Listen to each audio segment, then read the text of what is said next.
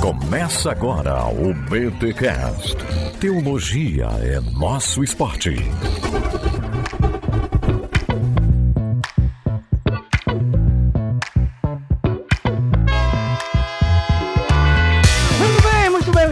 Começa mais um BT Cash de número 517. Eu sou o Rodrigo Bibo e Kenner, quando não tem bom senso, como é que interpreta? Mas não vai ter entradinha? É entradinha, a minha entradinha é uma pergunta ah, para você. Ah, rapaz, é, vai ser a primeira pergunta do nosso quarto. Bom, bom. Aqui fala André Heinck e nós tornamos visível Cristo invisível. Então, se comportem. Olha, eita, papai chegou na sala.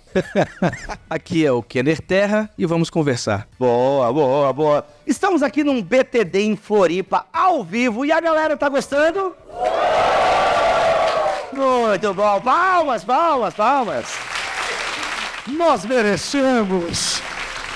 Ai, meu Deus, o, e o editor de som lá, o irmão da mesa deve estar tá louco, eu berro e perto e longe. Vai equalizando aí, irmão. Eu equali, me equaliza, porque não é a pitch, mas me equaliza. Vamos lá. Mas antes de começarmos a falar, foi boa a referência. Pô, a pitch é legal. Poxa, é admirável mundo novo, é sensacional. Isso. Entendeu? Vamos lá. Então, antes de, antes de começarmos aqui a responder algumas perguntas que a galera mandou para nós, o tema é Bíblia e diálogo em tempo de trincheiras. Foi o tema do BTD aqui em Floripa. Mas é claro, como todo BTcast tem os recados paroquiais. Os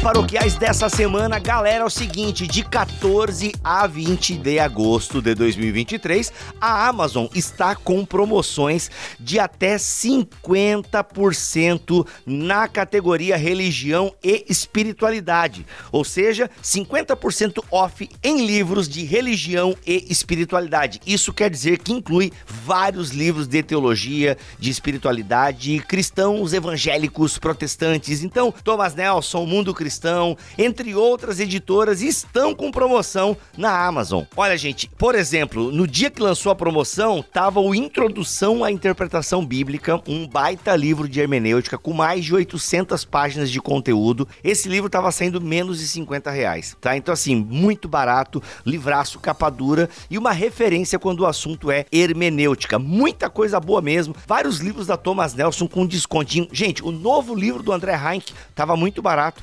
Lançamento agora, Nós e a Bíblia. Enfim, altos livros baratos nessa promoção. Eu vou deixar aqui na descrição deste BTcast em bibotalk.com ou no YouTube, no canal do Bibotalk. É só você procurar BTcast 517, ir na descrição deste podcast, lá vai ter o link geral da promoção. Clica no link e pesquisa aquele livro que você já estava com vontade de comprar, mas o preço ainda não estava muito atrativo. Agora pode ser que ele esteja, porque são muitos muitos livros e bíblias em promoção. Galera, de 14 a 20 de agosto de 2023. E lembrando, vai comprar na Amazon, compra pelo link do Bibotalk. Tudo que você compra na Amazon pelo nosso link nos ajuda demais, beleza? Bibo, eu tô com um carrinho aqui, se eu entrar pelo teu link, você ganha comissão? Não, você teria que ter montado o carrinho a partir do meu link. Então, se você ama o projeto Bibotalk, esvazie esse carrinho, entra pelo meu link e monte esse carrinho, beleza? Bibo, qual é o teu link? Olha, se você quiser entrar aqui na descrição do podcast, tá o link. Se você quiser digitar aí bibotalk.com barra Amazon, já vai entrar no site da Amazon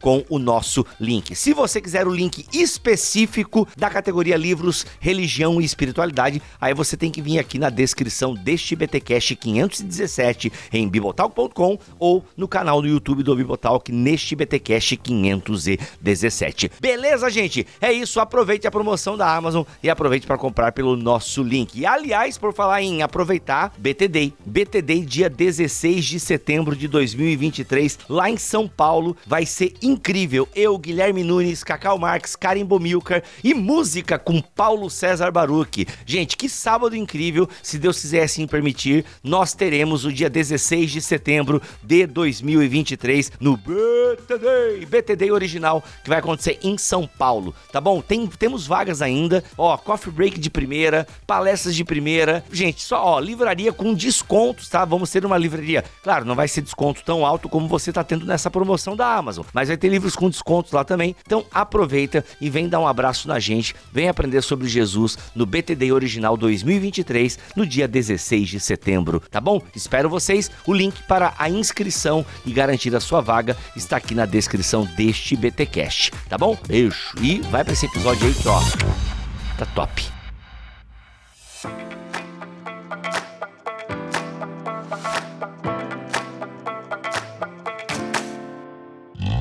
Bom, aqui né, na sua palestra, quero começar com você. Você fala sobre a comunidade interpretativa, sobre cada pessoa é um intérprete dentro da sua realidade, e isso tem implicações no jeito de pensar teologia, no jeito de fazer teologia. Por isso que nós temos uma diversidade muito grande dentro do cristianismo, de pensamentos diferentes e por aí vai. Na sua fala final, você começa a dar algumas pistas de como nós, mesmo tendo essas diferenças, essas diferenças, nós podemos interpretar a Bíblia para ter termos um caminho mais seguro, ainda que a Bíblia possa abrir portas distintas e tal. E você usa o termo bom senso. Ó, oh, gente, vamos ter bom senso aqui no interpretar a Bíblia. Mas a gente vive num tempo que parece que falta bom senso, assim. Galera não ficou na fila do bom senso. Quem sou eu para dizer? Eu sei, mas aqui tô jogando pra galera. Então você fala muito do bom senso como uma ferramenta hermenêutica. Eu queria que você desenvolvesse um pouquinho mais isso, uhum. porque parece que tá faltando um bom senso aí da geral. Exatamente. Ah, o conceito de bom senso, primeiro, tem a ver com o se perceber no mundo para além de uma compreensão egocêntrica. Para que eu tenha bom senso, eu preciso preciso estar em diálogo, porque é muito comum que as nossas loucuras pessoais, quando não são analisadas por outros, não é? Por outras pessoas além de mim mesmo, me dominem e me levem a expressões de fé extremamente inadequadas, desumanizadoras e sem bom senso. Então, o bom senso, primeiro, tem uma relação profunda com a minha abertura para o outro, porque o outro me ajuda a entender melhor até a maneira como eu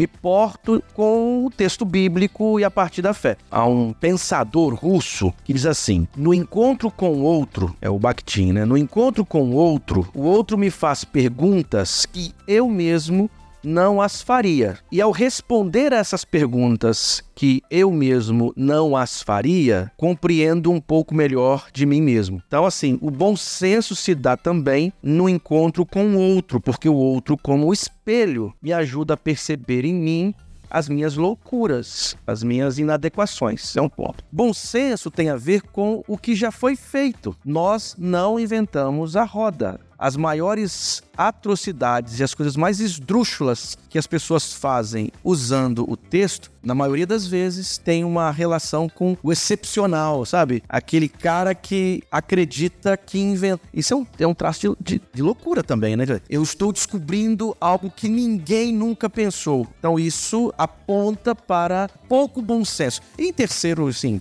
que eu entendo por bom senso, a capacidade de perceber o quanto isso que estou interpretando ou que estou produzindo, isso o que isso gera, quais as consequências disso. Então, o bom senso também tem a ver com os resultados do que eu digo, ensino a partir do que interpreto do texto. Eu dei um exemplo na palestra de um cara que eh, usou uma expressão lá no profeta, vai adultera, vai a adúltera. Quer dizer, com um pouquinho de bom senso, você percebe que esse tipo de interpretação não faz sentido nenhum. Ou quando você se depara com interpretações que produzam, assim, a exclusão, desumanização, violência. Você olha esse tipo de leitura e percebe, ó, né, o resultado disso não é bom. Um exemplo, e termino, mais um exemplo termino sobre isso. A minha sogra, ela não vai assistir isso mesmo, vai ouvir isso mesmo? A minha sogra sempre dizia assim, citando Jó, cuidado, hein? Aquilo que eu temia, isso me sucedeu. Mas a ideia não é essa, né? A ideia é, Jó está angustiado porque aquilo que ele temia aconteceu. Não é que temendo acontece. Então, qualquer coisa que eu dizia assim, nossa, eu tô com medo do Botafogo perder,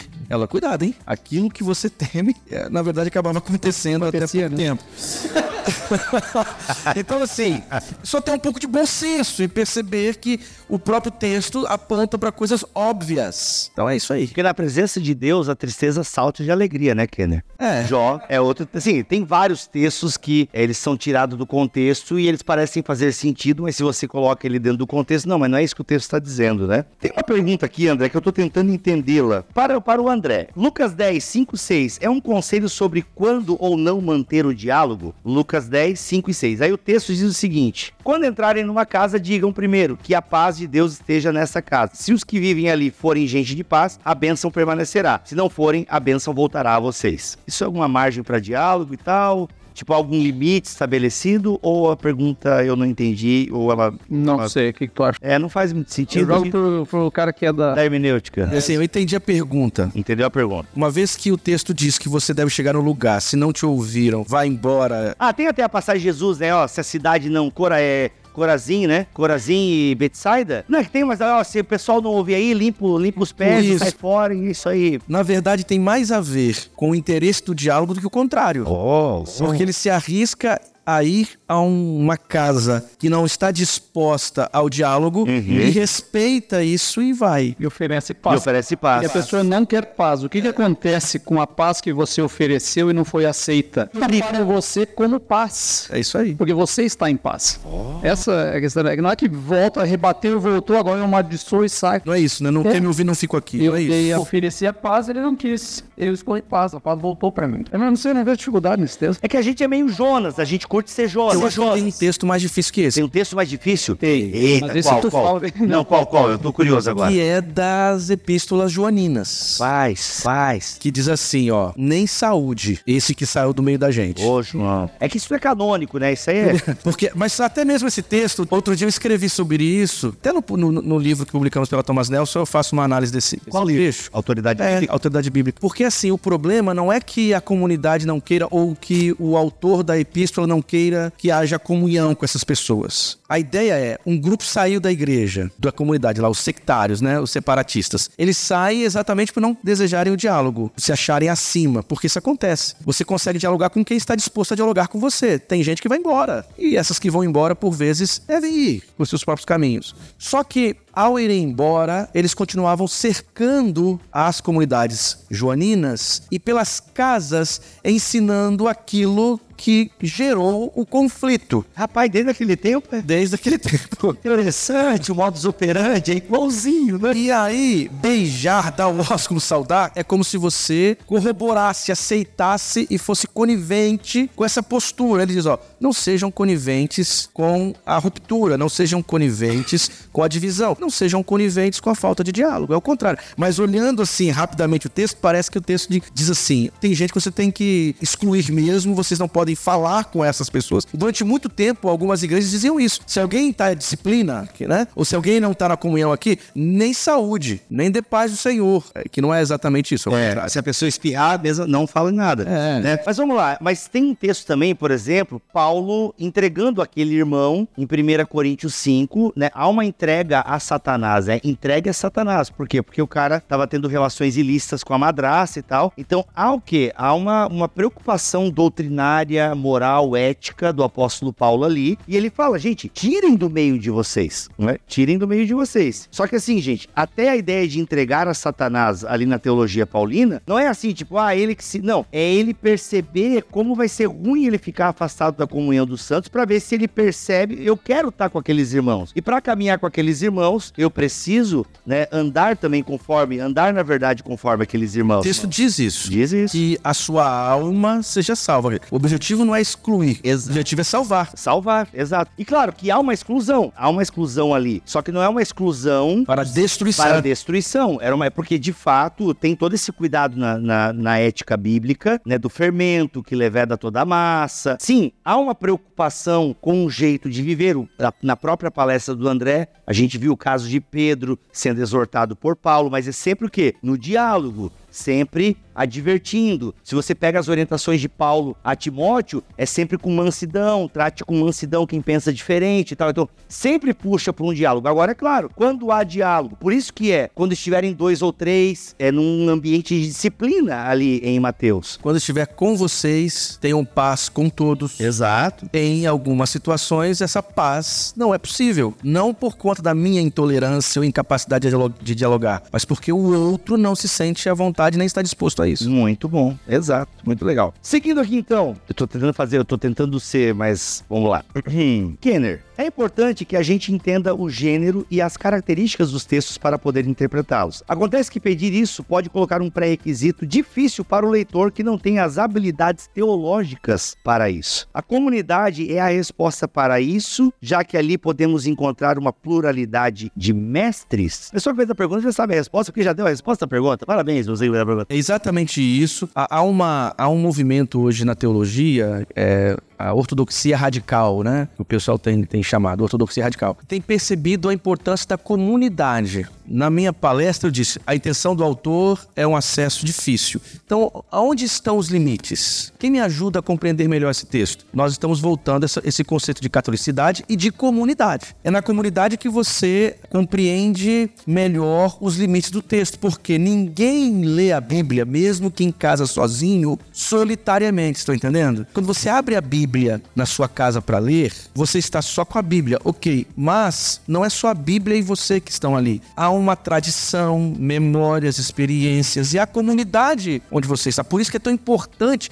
que a comunidade seja saudável, porque a comunidade saudável produz leitores bíblicos saudáveis. Você pode chegar numa comunidade, como nos Estados Unidos, o pessoal está usando uma cobra né, para picar o pastor como prova uh, da realidade de Marcos capítulo 16. Teve o jejum no Quênia, né, que morreu mais de 300 pessoas, né, enfim. Então, se a comunidade é um lugar é, favorável, um lugar adequado e potente para nos ajudar nas leituras bíblicas, então antes de pensarmos em nós mesmos individualmente, é muito importante também avaliarmos a comunidade na qual estamos. Ou seja, o lugar da comunidade nesse processo de compreensão do texto. A gente nunca lê a Bíblia sozinho, é isso. Então tem a nossa comunidade, tem a tradição que nos antecedeu, a multidão de testemunhas. Vem o EBD, né? Vem o EBD. A EBD é esse lugar que eu sou fascinado por isso, né? Porque ela não é apenas um professor ensinando, pelo menos na minha, né? É o lugar onde você dialoga o texto e onde você tem outras pessoas com boas experiências bíblicas, trazendo também a, o seu conhecimento. Né? Então, é, é, esses lugares da comunidade, da igreja, que privilegiam esse, esse debate, essa conversa. Né? E a comunidade é tão importante, né? Essa, ser uma comunidade saudável, porque quando uma comunidade não é saudável, gera esses exageros que o Kenner falou, e o que a gente mais tem é isso. Você vai em algumas mega igrejas de teologia da prosperidade e é assustador. Eu já fui numa. Eu não quero citar nomes aqui, se bem que até eu, já tenho um áudio que eu gravei quando eu comecei o Bibotal, que é Bibotal que visita a IURD, né? E eu conto a minha experiência de como foi visitar uma Universal em Curitiba. Então eu vou falar isso aqui porque eu já falei no áudio anteriormente. E é uma experiência religiosa fantástica, tá? Fantástica. É meio assustador também porque você ouve as coisas que são faladas. Foi duas horas de culto e assim coisas que um pouco de bom senso você já eliminaria muitas coisas ali. Mas é incrível como a comunidade inteira tá num fluxo, num movimento e aquilo parece fazer sentido para eles todos aqueles rituais, né? Tem muita ritualística. E eu fui numa sexta-feira do Descarrego, não sei se ainda é esse nome, mas então foi realmente muito demônio, muito nome. E não, vou até contar um pedacinho para vocês, porque teve uma hora que o pastor começou a fazer uma lista, né? Se você tá com isso, tá com aquilo, porque tudo é demônio na sua vida. Então, de uma dor de cabeça à dívida financeira, são demônios agindo na sua vida que você tem que expulsá-los, né? Você tem que ser expulso da sua vida. E ele começou a fazer, e eu e meu amigo, a gente, né, é meio lesado, a gente foi lá pra frente. Mesmo, a princípio, a gente acha que não tem demônio. Mas a gente foi. A gente vai que a gente tem um escondidinho ali, né? Ainda mais que eu tava lá na, na, na faculdade luterana. Aí o que acontece? Melhorou, né? Eu melhorei depois daquele dia. Não, cara, eu tô lá na frente, enfim. Aí, gente, sem brincadeira, entra um candelabro enorme, de uns 3 metros de altura. Aquilo vem vindo assim. E o mais legal, o culto tem trilha sonora. Trilha sonora, sei lá, do gladiador. E aquele candelabro vai entrando. E, mano, ele começa a falar: agora esse fogo vai sair do candelabro e tal. Enfim, tem toda uma ritualística. E, gente, eu lá seguindo todo o espaço, olhando pro candelabro, pra chama do candelabro, porque aquele fogo vai me libertar do demônio. Gente, na minha frente, uma mulher. eu pico a mula lá da frente, velho. Não paguei pra ver esse negócio. Não, ah, meu irmão, isso, eu, eu, eu fui criado vendo Exorcista sexta-feira 13, eu tô ligado que a gente se... Ah, não, o Tanso e o Feio morrem primeiro, entendeu? É, o Tanso e o Feio morrem primeiro nesses filmes de terror, porque o bonitinho tem que manter a audiência até o final. E, mano, aquela mulher começou... E, cara, e, e- e os atores que interpretam os processos, eles são muito bons, cara, porque a mão, caraca, é, mexe mais o dedo que o Doutor Estranho pra fazer magia. Então, ah, ou a Feiticeira Escarlate. Assim, é assustador. Então, assim, mano, é uma experiência, e é a comunidade inteira naquele, é, o, eu contei essa história pra dizer que é a comunidade inteira naquele, num surto hermenêutico, sabe? Não sei se existe Porque esse a termo. comunidade educa, esse é o ponto. É isso. E deseduca É, também. educa pro mal, pro bem, né? Mesmo que a, a, a gente não tem escola dominical aqui, mas tem os louvores, tem a pregação, tem os diálogos, tem os corredores. Tudo isso educa, não é? A- a- nós não damos conta que a igreja é um lugar teológico. Ela forma a nossa consciência. Meu, os meus dois filhos foram para uma igreja na minha cidade natal com os avós. Aí chegaram lá, o pessoal começou a pedir para que eles orassem por Israel e botaram a bandeira assim para que eles fossem lá, botassem a mão, orassem e tal. Aí chegaram em casa, assim, pai, por que nós temos que orar por Israel? Falei, mas quem disse que a gente tem que orar por Israel? Falei, Não, porque eu fui na igreja da vovó e do vovô. Veja, imagine se o Roger e a Bia continuam nessa comunidade de fé. Daqui a pouquinho eles estariam também urinando pela cidade, mar- demarcando as terras com o leão da tribo de Judá. Então, Isso aconteceu, não é uma piada, isso aconteceu de fato em Curitiba. aconteceu. Em Pancas também, no Espírito Santo. Onde? Lá em Pancas, no Espírito Santo, uma região Ah, mas daí Espírito Santo, né? Tá tudo certo, é normal, né? Bri- Gente, quem é do Espírito Santo é, tem a ver com a piada do Kenner aqui que ele fez na palestra dele. Quer comentar alguma coisa, André? Não, mas isso aí. Veio na EBD, né? É, na EBD. Gente, inclusive, é, eu aprendi a amar a Bíblia e a teologia na Assembleia de Deus, na EBD. Eu era, eu ficava em vigília até 3 horas da manhã, naquela época eu orava muito, então eu tô com estoque de oração daquele tempo, né? É, eu orava, e a gente ia pra vigília no sábado e 9 horas da manhã estava eu na EBD. Até com virose eu ia pra EBD, sério. Já, eu, de tanto que eu amava a EBD, gente, verdade.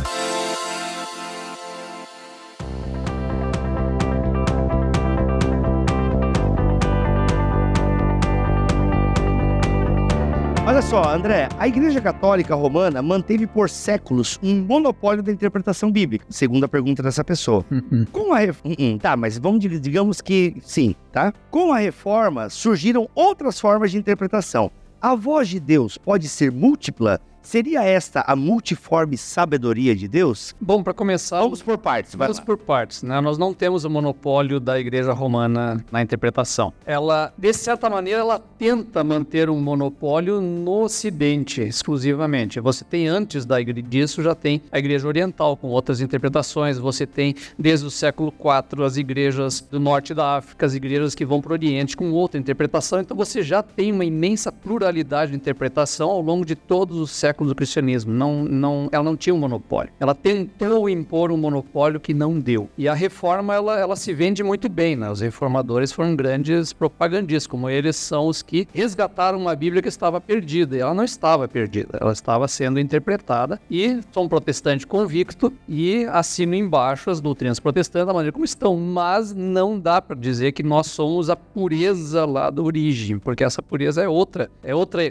concepção complicada assim de trabalhar, né? Então a gente vive hoje muito essa essa ideia, ah, nós vamos estamos voltando à própria igreja original. Essa é ideia de todo mundo, todo mundo quer ser a igreja original, a igreja pura lá do começo. E isso não Que não é pura, né? Já começa por aí, mas... é, não é pura. E, e aí, aí a gente vai vendo que tá. Eu já tô até trocando de assunto, eu acho. Mas é, nesse horário pode. Vai, É. continua, tá tudo Se certo. a gente vê assim uma preocupação de que ah, vamos chegar na doutrina do primeiro século, quando na verdade isso é jogar fora aquilo que vai constituir a base de tudo que nós cremos, que são os quatro séculos seguintes. Quando a gente fala da reforma, voltou à igreja primitiva, não, no máximo voltou ao século V, Calcedônia, 451, que é onde a gente tem estabelecido quem é Jesus Cristo, quem é a Trindade, isso tudo a gente tem a convicção disso. Por quê? Porque muitos homens sábios se debruçaram em cima disso e, interpretando, viram N possibilidades diferentes de compreender a Deus e compreender o que está na revelação da Bíblia. E disso emergiu aquilo que nós cremos. Então, é, tem que levar muito a sério esse, essa, esse debate hermenêutico que aconteceu nesses séculos para fixar algumas coisas nos quais nós cremos até hoje. Né? Então, essa pluralidade ela é natural no processo hermenêutico, ele faz parte. E é no debate que vai emergir aquilo que nós cremos de fato. Não, não sei se respondi. ou em parte, sei lá. É porque, porque a Bíblia ela proporciona isso tudo, né? O, o texto bíblico, ele, é, daí na, na, na nossa opinião, ele é intencionalmente aberto e lacunar porque a proposta dele é promover o debate e a reflexão. Não é um, uma, uma, regra fechada. Não é um, um, um, esquema fechado. Quando é regra fechada, gente, é seita. É seita. Ó, os irmãos da seita até estão levantando ali agora. Brincadeira, irmãos. Quando é regra fechada, gente, é seita. Seita que tem esse caráter sectário, entendeu? Isso é muito complicado. Isso não condiz com o evangelho de Jesus. É claro que essa fala do André, eu entendo, dá um arrepio na espinha. Lacunar, né? É, aberta. Porque de fato pode passar a impressão que daí cabe tudo e qualquer coisa. É que a gente, quando lida com o IBD, a gente é, se depara com as perguntas, né? E as perguntas, às vezes, o pessoal acha que pergunta besta, mas não são bestas. Por exemplo, por que, que Deus queria matar Moisés? Ah, eu recebo direto essa minha caixinha. Vou, vou te marcar, porque eu nunca respondo essa. Eu não faço a menor ideia. O texto não tá preocupado Por isso que eu não marco. Ele joga aquilo e a gente se vira com esse negócio. Exato. Alguns textos da Bíblia são se vira com esse negócio e a gente não faz a mínima ideia. E quando um, uma corrente teológica tem resposta para todas as dúvidas bíblicas, isso me deixa um pouco preocupado porque tem coisas que nos escapam. Você pode filosofar, pensar, teologar sobre, é uma coisa. Agora, você diz assim, não, porque a exegese bíblica diz isso. Não, peraí, como assim? Né? Qual exegese? Que exegese bíblica é essa? Entende? É que, no fundo, as pessoas, e eu repito, eu acredito que há uma piedade por trás dessas pessoas. Porque, não, eu preciso ter onde me segurar. Dê algo para eu me segurar, eu preciso. Meu irmão, então tá, constrói o teu cercado aí. Se tu precisa, constrói. Só não joga fora quem tá em outro cercado, em outra sala. E, essa coisa da, da, do protestantismo, das, das reformas protestantes, a gente idealiza o passado, né? Tipo assim, nós temos uma, uma interpretação bíblica única da Igreja Católica, agora os protestantes surgem interpretando a Bíblia de maneira correta, só a Escritura. Mas se você vai olhar o movimento de maneira mais cuidadosa, Lutero é um homem medieval, ele é da Igreja medieval. Os reformadores também, eles estavam compreendendo mais algumas coisas num movimento chamado humanismo renascentista, que voltava às, às origens, mas eram homens e mulheres medievais. Havia uma crise com o método hermenêutico medieval.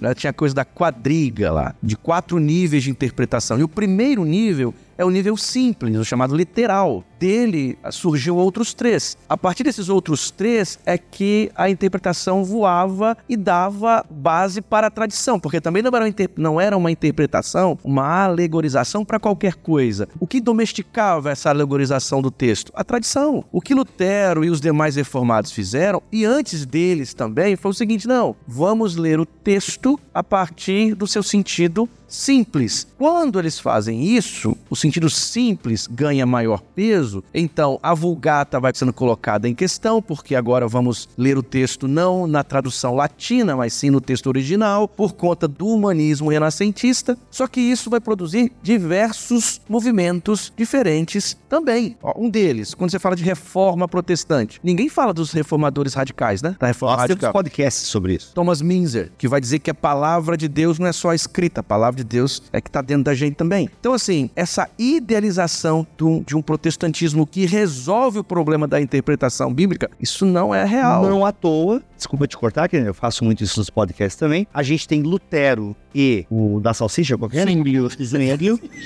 Nós temos Uh, errado? Não, não tá. Não, não tô errado. É que só inteligente pegou a piada. É que, é que, é que o Twingo começou com uma discussão sobre a salsicha se podia não comer lá no domingo, né? Então... Exatamente. Então, assim, então Lutero e Zwinglio, eles, cara, eles não chegaram à mesma conclusão interpretativa acerca da presença de Deus, Jesus na ceia. Então você já percebe que já, não, já é um movimento, a reforma já não é um movimento por Ótimo exemplo. Claro que é ótimo. A discussão deles é fenomenal porque ela racha a maneira como nós tratamos o sacramento na igreja, né? Entre a imanência, ou seja, Deus está presente nos elementos e a transcendência é um símbolo de algo que está em outro lugar. E é baseado no mesmo texto, porque pro Lutero, ele pega, diz assim, isso diz, isto é o meu corpo, imanência, está aqui. Zwingli pega a segunda parte, fazer isto em memória de mim, transcendência, ele está em outro lugar, e é o mesmo texto. E tem uma, e tem uma outra coisa interessante também, é que esse movimento protestante, só a escritura, logo depois produz aí um sistema dogmático, a escolástica protestante, que é um pouquinho do que é criticado dos medievais. Você tem um livro que, para mim, assim, é um dos livros mais importantes que eu já li na minha vida, recomendo que vocês leiam. Elogio da Loucura, do Erasmo de Roterdã. Ele vai fazer uma crítica à tradição medieval, dizendo que os padres conheciam todo o alfabeto latino, mas não conhecia a Bíblia. Aí tem uma zoeira, uma zoeira que fala assim: Padre, o que está escrito aí em Mateus capítulo 31? E ele dizendo, né, loucura, falando. E o padre foi atrás do texto. É uma, é uma crítica à ideia de que o texto era colocado em segundo plano, tratado como secundário, e a tradição era hiperinflacionada. Ora, logo depois você tem um protestantismo que vai fazer a mesma coisa e até hoje faz, não é? Veja, quando você tem uma tradição que afirma coisas sobre a fé e alguém indica que a partir de uma leitura bíblica isso não tem tanto peso e autoridade. O que, que acontece, gente? Até se só a escritura, a gente percebe que o protestantismo não, não é um, um tipo de movimento que descobre a realidade da Bíblia e o resto é tudo um equívoco. Esse tipo de perspectiva é, uma, é, é um pouco de arrogância da nossa parte. Bairrista, né? Bairrista. Olha, tem uma pergunta aqui que eu acho que até casa muito bem com o que a gente está falando. Não sei se os nossos amigos aqui saberão a resposta, mas a pergunta ela é interessante. Nos ajudem aqui se souberem. A frase de Lutero, a paz se possível, mas a verdade a todo custo, não tem sido tirada de contexto para criticar quem pensa diferente? Vocês lembram dessa frase? Lembram do contexto? Então, é, não canonizemos Lutero, né? Porque ele tem coisas maravilhosas, né? Muitas, eu não sei, não lembro qual é o contexto exato dessa, desse texto, em que texto que ele fala sobre isso. Mas realmente, de fato, assim, as pessoas acabam usando essa belicosidade que nós temos os reformadores como justificativa para nós mantermos o discurso. Até antigamente existia um site, um site chamado Xingamentos de Lutero, em que você tinha, cara, vocês já leram Lutero? É impressionante, assim, sabe? Ele chama os camaradas de boi para baixo, assim. Sapo coachante. Cara, chamar o Erasmo de sapo coachante mas isso faz parte de uma retórica, de um momento que estão fazendo, estão vivendo ali, que era. E, e, de fato, esse, esse discurso violento ele se tornou em violência concreta. Logo em seguida, nós tivemos 30 anos de guerra religiosa lá e ajudou a afundar o cristianismo na Europa, né? Então tem que tomar cuidado, às vezes, com, com o direcionamento que teve. A gente se escora na autoridade desses, desses nossos pais, desses nossos santos, né? Porque os protestantes também têm os seus santos. Nos escoramos na autoridade deles para reproduzir o comportamento deles, só que historicamente o comportamento deles levou a coisas medonhas. A Boca Santa do Lutero levou à guerra camponesa, que resultou em 200 mil mortos nas guerras, né, em que ele convocou a nobreza a pegar em armas para manter a ordem. Então, não é bem assim. Esses tempos atrás, alguém me mandou um te o texto de Lutero sobre os judeus. Né? É uma das coisas mais horrorosas que alguém já escreveu, e traduzido para o português, com comentários. E quem é que tinha feito tradução? Porque não foi a Sinodal que traduziu traduziu esse texto lá na, nas obras selecionadas do Lutero. Não foram eles. Quem traduziu foi uma editora nazista de Porto Alegre. E aí a gente sabe qual é o interesse disso. Então, no fim, acabei malhando o Lutero, pobre coitado. E eu sou muito fã do Lutero. Não, mas é, mas é legal mesmo. Mas é legal mesmo. Isso, e, e de fato, gente, Lutero, ele tem culpa na guerra dos camponeses. O Lutero foi utilizado pelo regime nazista por conta de, né, do seu ódio aos judeus, enfim, né? Então isso tem mesmo, isso é registrado, não tem como esconder. Agora, segundo o chat GPT, ou seja, ouça com atenção, moderação, mas segundo Segundo o chat GPT, a frase atribuída a Martinho Lutero é geralmente citada como seja pecado ou heresia, a paz se possível, a verdade a todo custo. Essa frase destaca a importância da busca pela paz, desde que não seja em detrimento da verdade. É o contrário, né? Exato. Lutero acreditava que a verdade era fundamental e não deveria ser comprometida em nome da harmonia ou conveniência. Ele defendia que a verdade devia ser buscada e defendida, mesmo que isso significasse discordâncias e conflitos, segundo o chat GPT. Mas a gente vai consultar o Alex e ele vai nos dar uma Mas resposta. independentemente desse, dessa frase ser ou não do Lutero, eu acho que a verdade e a paz podem andar juntas. Ponto. Quer dizer, você pode ser profundamente crítico a uma postura que entende ser ah, perigosa do ponto de vista teológico e manter a paz. Então, se a paz está com você, tenha condições de mantê-la quando possível. Gente, última pergunta para nós caminharmos para o fim. Não, se é a última pergunta já é o fim. Né? Algumas pessoas utilizam o zelo pela casa de Deus que Jesus teve, ao ponto de ir purificar o templo e foi lá e chutou, né, a banquinha dos cambistas lá, cambista não, né, dos vendedores de, de animaizinhos lá. Então alguns utilizam essa passagem para dizer, cara, olha o zelo, a gente tem que ter zelo. Então tem que lutar mesmo pela verdade, tem que a gente tem que ter zelo pela sã doutrina, sã doutrina, né? Outra frase muito utilizada e tal. Então, É qual delas? é, tu já começa avacalhando, calma. Mas é isso, né? Alguns utilizam essa ideia, o zelo pela tua casa. Então a gente não pode brincar com falsa doutrina, porque falsa doutrina leva a mau comportamento. Então a gente precisa ser firme. Como é que a gente pode lidar com isso? Porque é um texto, uma passagem utilizada justamente de forma bélica para dizer que Jesus não foi tolerante com aqueles que estavam profanando a casa de Deus. Deixa eu começar, porque aí o, o pastor dá a palavra final. Ok, bom, vamos terminar pastoral, É, pelo amor de Deus. Então, é, é duas coisas, né? Primeira coisa, eu gosto muito de observar a narrativa do que, que ele está fazendo e falando. É a mesma coisa quando Jesus fala de inferno. Então, Jesus foi o que mais falou do inferno na Bíblia. Aí eu fui conferir, não lembro se são nove ou dezenove vezes que ele fala de inferno. Uma delas ele fala pro povo em geral. E é, olha, se o teu olho te faz pecar, arranca o olho, senão você vai pro inferno. Pode ir pro inferno por causa do olho. É a única vez. Todas as outras vezes ele tá falando para quem? Os líderes religiosos. Todas. E eles são os candidatos ao inferno. Isso nos deveria fazer tremer. Se o grande candidato ao inferno é um líder religioso. Então, para começar, a gente tem que botar essa pergunta, que a mensagem dali é muito mais forte para nós do que para fora. Primeira coisa. Mesma coisa, quando ele faz aquele ato com os cambistas lá no templo, tá envolvendo alguma coisa daquela estrutura toda. Então, a gente sempre tem que parar para pensar onde está a crítica da coisa, para valer. Então, esse é um olhar para nós. A gente sempre pega esses textos para olhar pro herege. Mas esse texto tem que estar falando para nós. Onde é que ele é mensagem para mim? Onde é que está o risco do que eu tenho que levar a sério aqui? Então essa é a primeira coisa. Segunda é a questão do zelo. Isso eu acho muito importante. Aí eu vou lembrar de outra historinha. Lá em, em Juízes, tem uma... Aliás, Juízes não, em Josué. Tem uma narrativa bem interessante. As tribos que ficaram do lado de lá do Jordão, Gad, Azer e Manassés, construíram um altar lá. E aí as outras tribos do lado de cá ficam sabendo que fizeram um altar e não podia. Se juntaram todas em armas e foram para lá para exterminar aquela tribo, dar uma guerra entre eles. Aí, só que quando eles já estão se armando indo para lá, eles resolveram mandar uma comitiva antes para perguntar o que está acontecendo. Aí os caras respondem: "Não, nós fizemos um altar, mas não é para sacrifício, é um memorial, é um monumento."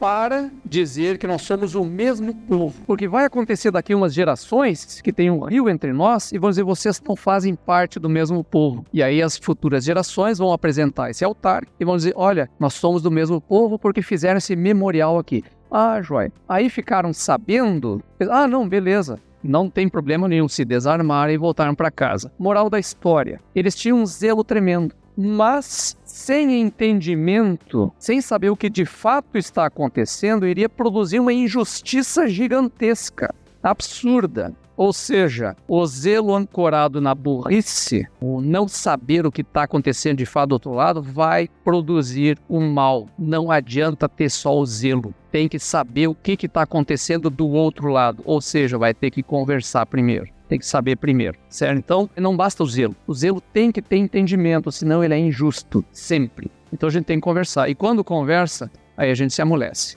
Porque aí você, você vai perceber que há outra perspectiva e você vai ter que melhorar, inclusive, o teu argumento e a tua explicação. Porque talvez a tua explicação não seja tão boa quanto você imaginava. Então você se aperfeiçoa. É nesse sentido. E é interessante que Jesus não tem problema com os samaritanos, por exemplo, que supostamente tinham uma compreensão sobre a fé, sobre Deus, sobre a Torá, que não eram tão adequadas do ponto de vista da tradição judaica de Jerusalém. Mas ele tinha pouca paciência com o fariseu que havia o tempo todo espaço no coração para a injustiça. Veja, os profetas tinham um zelo, mas pelo quê? Especialmente pela preservação da justiça e não do discurso correto sobre a fé. O zelo, que é zelo por discursos, é sempre um zelo perverso. No Novo Testamento, o zelo era pela vida, pelas pessoas. Então, se eu tenho zelo pelas pessoas, eu faço isso que o André acabou de dizer aqui. Eu me aproximo e tento entender, ouvir. E se descubro que há um problema, uma, uma ruptura do que é ah, adequado, do que é correto do ponto de vista do evangelho, então eu estou aberto, inclusive, para caminhar e ajudar, e não condenar e matar. E tem outro ponto também, tá? Esse negócio de defender a fé, defender a igreja. Ah, quem defende a igreja é Cristo. Eu testemunho o evangelho. E se Cristo quiser que a igreja vá para o martírio,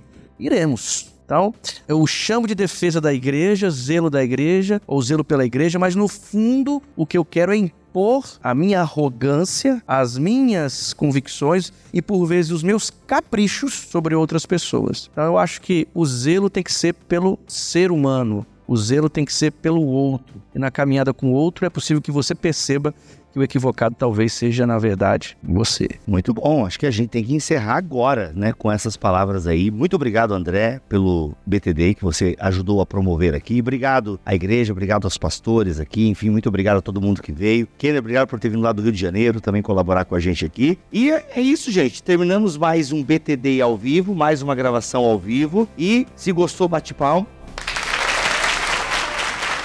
É isso. Voltamos na semana que vem, se Deus quiser e assim permitir. Fiquem todos na paz do Senhor Jesus.